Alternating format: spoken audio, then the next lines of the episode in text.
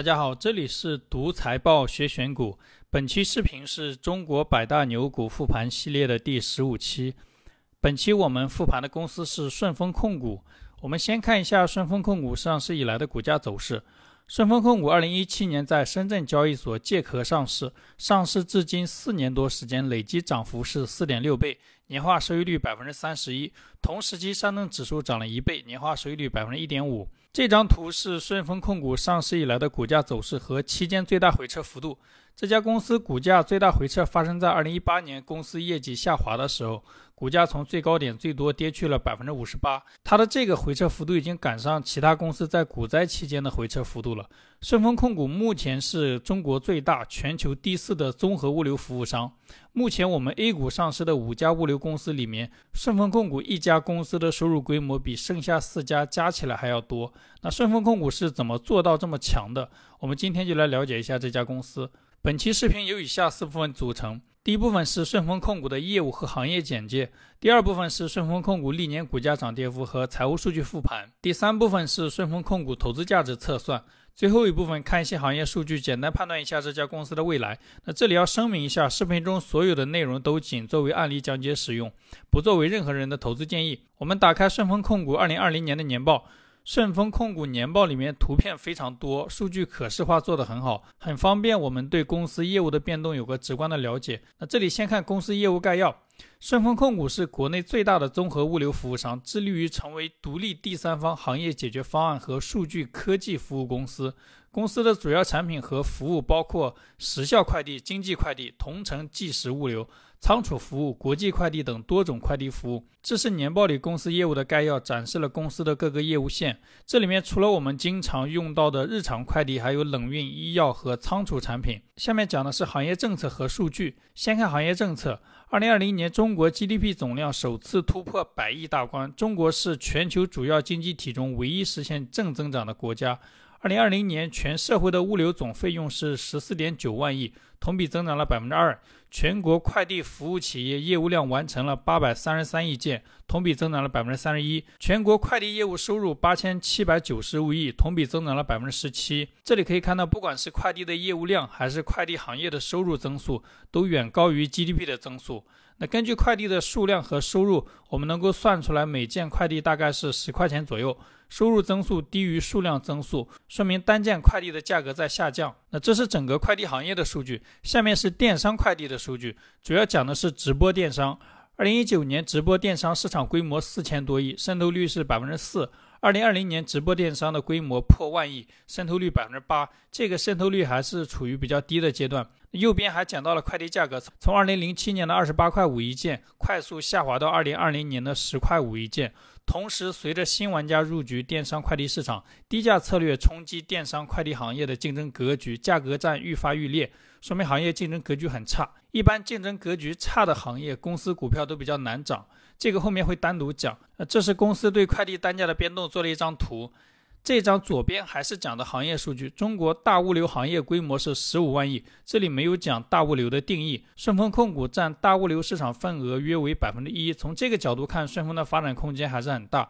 右边是顺丰的一些荣誉，顺丰速运在快递企业总体满意排行榜里面连续十二年第一，被财富杂志评为最受赞赏的中国公司前五名。这张还是公司的优势介绍，主要讲的公司的天网和地网。那先看天网公司，一共拥有七十五家全货机，两千一百一十一条散航和专机线路。顺丰的飞机数量是中国物流公司里面最多的，比中国邮政还要多。那这一张是公司的地网，国内覆盖全国三百三十五个地级市，城市覆盖率百分之九十九点四，县级覆盖率百分之九十七。国际标快特惠业务覆盖七十八个业务和地区，跨境 B to C 和电商专递业务覆盖两百二十五个国家和地区。那这里能看到，顺丰除了国内的业务，还有一些国际上的业务。但是从它的收入比上看，国际业务的占比非常小。那这张是管理层的讨论分析，首先讲到的是公司的规模和增速。二零二零年全年实现快递件量同比增长了百分之六十八，远超行业增速百分之三十一，市场占有率百分之九点七，较上一年提升了两点一个百分点。下面讲的原因主要是疫情期间，其他快递公司都暂停营业，只有顺丰和京东靠自己的直营模式能够正常营业，暂时抢占了其他公司的市场。那下面两张是顺丰的业务和整个行业的对比，能看到顺丰的业务增速并不是一直高于行业。二零一九年初的时候，连续多个季度增速都低于行业。这张是公司的业绩变化，收入增长了百分之三十七，规模净利润增长了百分之四十六，这个增速是顺丰控股借壳上市以来的最高水平。这是各个业务线的收入增量。先看丙图，收入中占比最大的是时效快递和经济快递，分别占了百分之四十三、百分之二十九，两块业务加起来占比百分之七十二。其他业务占比比较小，就不看了。占比最大的两个快递业务中，时效快递收入的增速是百分之十七，这个增速是低于整个行业的增速的。经济快递收入增速是百分之六十四，这个增速是远高于行业增速。下面是公司的营业成本分布，占比最大的是外包成本。年报附注里面没有详细披露这个外包成本具体是什么，但公司的董秘在问答平台里回复过，这个外包成本主要是外包的运力和人工成本，外包成比占比百分之六十三，说明快递行业是一个劳动密集型行业。这是公司最新披露的股东信息。公司的第一大股东是公司创始人王卫的马甲，第三大股东是北向资金，等一下会单独讲。第五大股东是顺丰上市的时候借壳的那家公司的管理层。第六大股东、第八大股东是外资机构，第九大股东、第十大股东是一些基金，其他的股东看不清楚具体什么性质。下面我们单独看一下股东里的管理层。公司的第一大股东是深圳明德控股。这家公司的法人是顺丰的创始人王卫。王卫一九七六年出生于上海，他的父亲是一名空军俄语翻译，母亲是江西一所大学的老师。他是目前我们复盘过的企业家里面家庭背景最好的。但是在他七岁的时候，他们全家搬到了香港。他父母的学历在香港不被认可，只能从事一些社会底层的工作维持生计。王卫高中毕业就开始打工。一九九三年，当时邓小平南巡，很多香港的企业把工厂搬到了大陆。接订单在香港，生产在大陆。我们前面复盘过的立讯精密最早也是类似的生意模式。这些工厂经常需要带一些重要的物件往返于香港和大陆。这个过程如果走正规流程，需要以公司的名义跟海关申报、办理进出口手续，过程要一周以上，非常耽误时间。于是就诞生了一种职业，很多人往返于大陆和香港，帮很多公司带货过关。当天带当天到，时效非常快。这是王卫做快递的起点。能看到他一开始参与的就是对时效要求很高的快递业务。王卫最早只是顺带做这个事情，客户都是熟人，费用随便给。有一天，他跟客户开玩笑说，专门成立一个公司做快递，把收费的标准固定下来，行不行？客户说当然行，工厂也需要这种服务能够稳定。于是王卫找家里拿了十万块钱，跟几个小伙伴成立了顺丰公司。他们成立公司之后，专职做快递。为了拿到更多的订单，最早的手段是打价格战。同行七八十块一件货，他们只收四五十。赶上当时香港跟大陆业务往来频繁，顺丰发展非常快。一九九七年香港回归的时候，顺丰几乎垄断了深圳、香港陆路货运的市场。那这里顺带要说一下，顺丰最早在全国开展业务的时候，也是做加盟的。一九九九年，为了快速把业务从广东扩展到珠三角，顺丰设立了一些加盟的网点。但加盟的坏处是没法控制终端的服务品质，比如有一些加盟商对包裹的安全不上心，当时快递容易被偷，因为顺丰快递的包裹一般比其他快递的包裹更贵重，甚至有人专门偷顺丰。王卫很早就意识到这个问题，坚决把加盟门店取消或者改成直营。这个过程跟董明珠当年跟经销商斗智斗勇是一样的，人身安全都受到过威胁。那虽然加盟改直营的过程很不容易，但改制成功之后，顺丰服务的品质在行业里面遥遥领先。二零零三年的时候，非典病毒爆发，人都不敢出门，快递的业务量猛增。当时没有民营快递公司用飞机搞货运，很多航空公司业务量暴跌。王卫意识到这是一个非常好的机会，跟好几家航空公司签订了飞机租赁协议，在一些航线上专门运送自己的快件。这一年，顺丰业务上的变化非常大。第一是顺丰成为国内第一家使用货运专机的民营快递企业，公司快递的时效性远超同行，奠定了公司在时效快递领域的碾压性优势。第二是公司的业务从珠三角扩展到了长三角，为以后在全国扩张积累了经验。在时效快递领域建立自己的优势之后，顺丰一直专注于这块业务。早年的时候，他接业务很挑剔。像摩托罗拉找顺丰做手机的货运，顺丰拒绝不做，因为他觉得大件物流赚钱太慢。二零零九年，顺丰航空获准成立，顺丰开始买自己的飞机。二零一三年，顺丰在物流之外陆续做过好几种自己的电商平台，还拒绝过跟阿里合作。当年电商快递占我们国家快递总量的比例在百分之五十左右，现在这个比例长期稳定在百分之八十。顺丰的这一系列操作错过了电商快递市场的快速发展，导致顺丰快递在快递市场的占有率连续七年下跌，直到二零二零年再次因为疫情受益，顺丰的市场占有率才出现提升。二零一七年，顺丰控股在深圳交易所借壳上市，又开始发力做电商快递，一直到现在。以上是顺丰控股的创始人简介。这张图是北向资金持有顺丰控股的股份比例，蓝色是公司股价变动，红色是北向资金的持股比例。最新的数据，北向资金持有公司百分之四的股份，这个持股比例在我们复盘过的公司里面是比较低的。北向最近一直在增持公司的股份，持股比例创了历史新高。这张是管理层的持股，除了王卫和被借壳公司的老板，其他管理层是不持有公司股份的。这张是管理层的薪酬，总经理和副总经理的薪酬在两百五十万到四百五十万之间，还是比较高的。以上是顺丰控股的业务和行业简介，下面开始顺丰控股的股价波动和财务数据复盘。这张图红色是顺丰控股每年的涨跌幅，蓝色是同时期指数的涨跌幅。顺丰控股上市四年时间，有两年跑输指数。这家公司主要的涨幅发生在二零二零年，因为疫情初期，它的竞争对手都不能做生意，才导致公司业绩和股价出现大涨。这张是顺丰控股上市以来的收入变化。顺丰控股的收入从上市时候的七百一十三亿增长到二零二零年的一千五百四十亿，增长幅度是两点一倍。顺丰控股上市以来收入从来没有下滑过，这跟整个快递行业增速很高也有关系。这张是我们 A 股上市的最大的几家快递公司的收入变化。红色是顺丰控股，它一家的收入几乎等于剩下几家的总和，规模领先非常多。这张是顺丰控股上市以来的净利润变化。顺丰控股的净利润从上市时候的四十八亿增长到二零二零年的六十九亿，增长幅度是百分之四十四。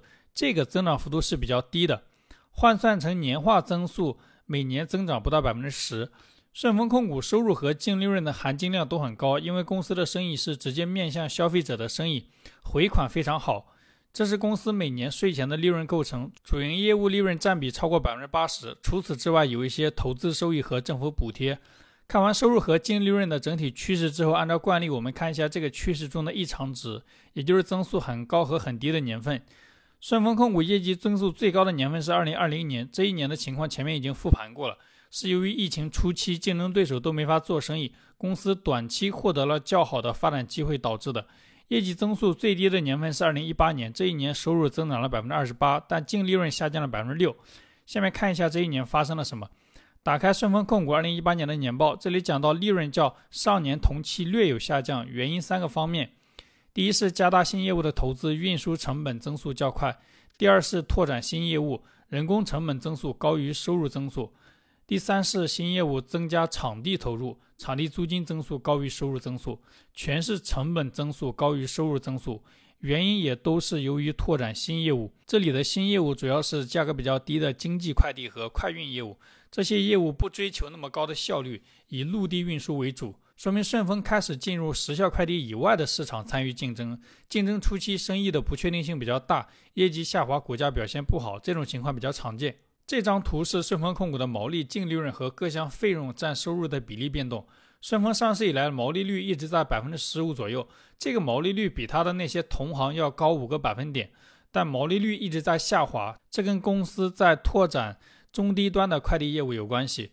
公司的净利润率一直比较稳定，在百分之五左右。这个净利润率并不比它的同行高，甚至比收入规模排第二的圆通快递还要低。因为顺丰快递以直营为主，虽然毛利率高，但成本也高。这张是公司的资产结构图。顺丰控股最大的资产是固定资产四百零八亿，占了总资产的比例超过三分之一。公司的固定资产上市以来一直在增长，这些主要是它各个地方的物流园区和飞机。其次是黄色的现金类资产两百五十一亿，占比第三的是应收款一百七十亿，大概是收入的十分之一。从金额上看，公司给客户的账期大概是一个多月。这张是公司的负债和股东权益结构图，占比最大的负债是有息负债一百八十三亿，跟前面的现金类资产两百五十一亿比较小一些，说明公司有比较充足的现金流。其次是应付款一百五十五亿，这个规模比应收款要小。公司还有一百二十九亿的其他负债。我看了一下年报附注，主要是应付工程款和设备款，应该是开展新业务导致的。这张是公司的营运资产、营运负债和营运净资产变动。营运资产是被下游客户占用的钱，营运负债是占用上游供应商的钱。顺丰控股营运净资产大部分时候都在零附近，但二零二零年营运净资产是正的三十五亿，说明公司在产业链上的议价能力并不像以前那么强。下面是现金流量表，我们直接按照不同的功能把现金流拆一下。公司最近几年金额较大的现金流科目主要是红色主营业务的现金流入。绿色扩张产能的现金支出和蓝色有息负债的现金流入。最近几年主营业务的现金流入整体上在增长，说明公司生意越来越赚钱。扩张产能的支出也在增长，而且扩张产能的支出经常大于主营业务赚到的钱，说明公司造血能力并不是很好。我们以最新的二零二零年的年报数据为例来看一下。红色一百一十三亿，表明顺丰控股主营业务赚到了一百一十三亿的现金；绿色一百二十二亿是公司经营扩张的现金支出；蓝色二十六亿是公司有息负债的借款。这张是公司的自由现金流变化。公司上市四年，有两年自由现金流是正数，两年自由现金流是负数，但负数的绝对值大于正数，说明公司赚到的钱不够花，而且缺口比较大。这张是公司的资产质量和估值数据图。公司最近几年净资产收益率在百分之十五左右，这个净资产收益率比它的同行要好一些，属于比较高的水平。公司上市以来估值波动不大，前两年公司的市盈率在三十倍左右，二零二零年的市盈率五十八倍，是上市以来最高水平。以上是公司的股价波动和财务数据复盘。下面开始这家公司的投资价值测算。测算顺丰控股投资价值之前，我们先看一个例子，学习几个基础的概念。这个例子有两个信息，第一个信息是现在有一个商铺，这个商铺造价一百万，一年租金收入十五万，商铺的年化收益率是百分之十五。另一个信息是现在余额宝的年化收益率是百分之三，这个作为无风险利率。那现在有一个问题，房东急需用钱，需要把这个商铺卖掉，请根据以上两个信息给这个商铺估值。你们觉得这个商铺应该值多少钱？请把你们的答案打在弹幕或者评论里。那跟上期视频一样，我们还是分情况讨论。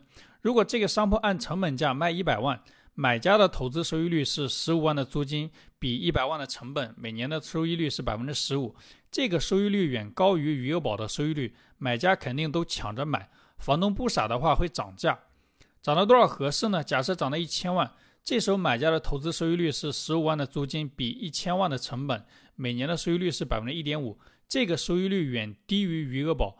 投资商铺还不如买余额宝躺着理财，买家也不傻，肯定没人买。房东想卖掉得降价，啊，这么一折腾，房东学习了一下估值方法，报价五百万。这时候买家的投资收益率是十五万租金比五百万成本，每年的收益率是百分之三，刚好等于余额宝的收益率。买家卖家都不吃亏，是成交概率最大的报价。根据这个案例，我们得到以下几个概念的定义：第一个概念是净资产收益率。它用来衡量一项资产一年的收益水平。这个案例中，它等于商铺的年租金十五万，比上这个商铺的造价一百万，等于百分之十五。第二个概念是净资产，它是一项资产的成本。这个案例中，它等于商铺的建造成本一百万。第三个概念是市值，它等于一项资产的市场价值。这个案例中，它等于商铺的售价五百万。市值与净资产的比值叫市净率，市净率会根据资产价值的变化而变化。像这个商铺，如果一千万能卖掉，它的市净率就是十；如果一百万卖掉，它的市净率就是一。最后还有一个合理市净率，它等于一项资产的净资产收益率比无风险收益率。当商铺的市净率跟合理市净率差不多的时候，商铺比较容易成功出售。这个数值是我们估值的参考线。这个案例里面，百分之十五的净资产收益率就是顺丰控股的净资产收益率，所以顺丰控股的合理价值应该是它净资产的五倍左右。目前顺丰控股的净资产是五百六十四亿，五倍的净资产等于两千八百二十亿。目前顺丰控股的市值是两千九百亿多一点，说明市场对顺丰控股的定价还是很有效的。以上是顺丰控股的投资价值测算，下面看一些数据，简单判断一下这家公司的未来。先看一下顺丰控股国外同行的股价走势。这张是美国历史比较久的物流公司 UPS 的股价走势，最近二十年股价涨了一倍，涨幅很小。这家公司收入大概是顺丰的三倍，它的资产质量非常高，净资产收益率百分之八十以上。我看了一下它的报表，它的净资产收益率这么高，是因为负债率在百分之九十以上。因为资产质量高，它的估值也比较贵，市盈率三十五倍。这张是日本最大的物流公司黑猫宅急便的股价走势，最近二十年股价基本没涨，这跟日本物流行业增速比较低有关系。日本最近二十年每年物流行业的增速不到百分之五。这家公司资产质量比顺丰控股差，净资产收益率不到百分之十，估值也便宜，市盈率十五倍。这张是美国联邦快递的股价走势，这家公司上市至今五十年时间，最近二十年股价涨了四五倍。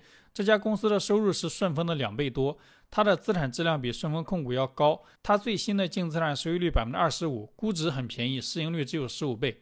注意这家公司一九八零年到一九九零年之间的走势，这十年联邦快递股价没涨，原因是当时联邦快递一边收购国外公司拓展市场，一边跟美国的同行搞价格战，它的生意的利润率持续降低。